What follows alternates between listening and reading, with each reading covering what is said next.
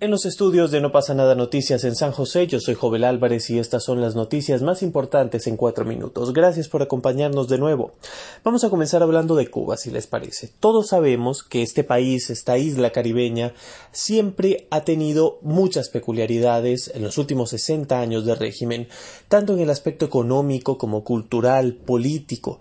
Sin embargo, llama la atención que las autoridades comunistas hayan instado a la población a hacer uso de algo que llamaron la tracción animal.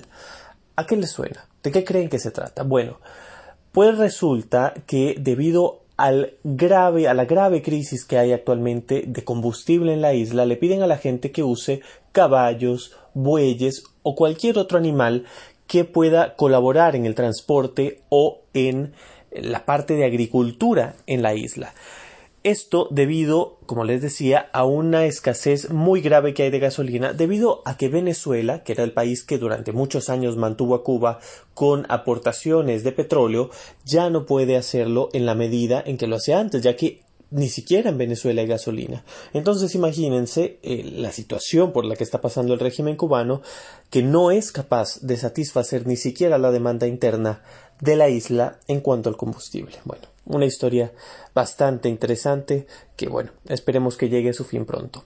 Hablemos ahora de Twitter que ha decidido cerrar cientos de cuentas de noticias falsas en todo el mundo. Si usted está en Ecuador, tal vez hoy tenga menos seguidores en Twitter, porque algunas de ellas están relacionadas al partido Alianza País del presidente Lenín Moreno. Y si usted está en España, tal vez también tenga menos seguidores, hasta 200 menos, porque había 200 cuentas de noticias falsas que estaban relacionadas con el Partido Popular. Muy bien, la ONU, la Organización de las Naciones Unidas, nombró por primera vez a un país como campeón de la Tierra. Se trata de Costa Rica. El reconocimiento obedece a los esfuerzos de este país centroamericano por proteger al planeta del cambio climático. Este premio normalmente se otorga, se ha otorgado a lo largo de los años a organizaciones y es la primera vez que se entrega a un país y será el presidente de Costa Rica, Carlos Alvarado, quien reciba el premio a nombre de todos los costarricenses en la próxima Asamblea General de las Naciones Unidas. Ahora hablemos sobre los estudiantes. Cientos de miles de ellos en todo el mundo se sumaron al Global Student Strike Day, que es una iniciativa que ha promovido la estudiante sueca, que es activista, tiene apenas 16 años, Greta, Thunberg, quien invitó a los estudiantes a dejar las aulas este viernes y participar en una huelga escolar simbólica. Esta es la movilización más importante de la historia que busca concienciar a los adultos sobre la necesidad de preservar los recursos del planeta.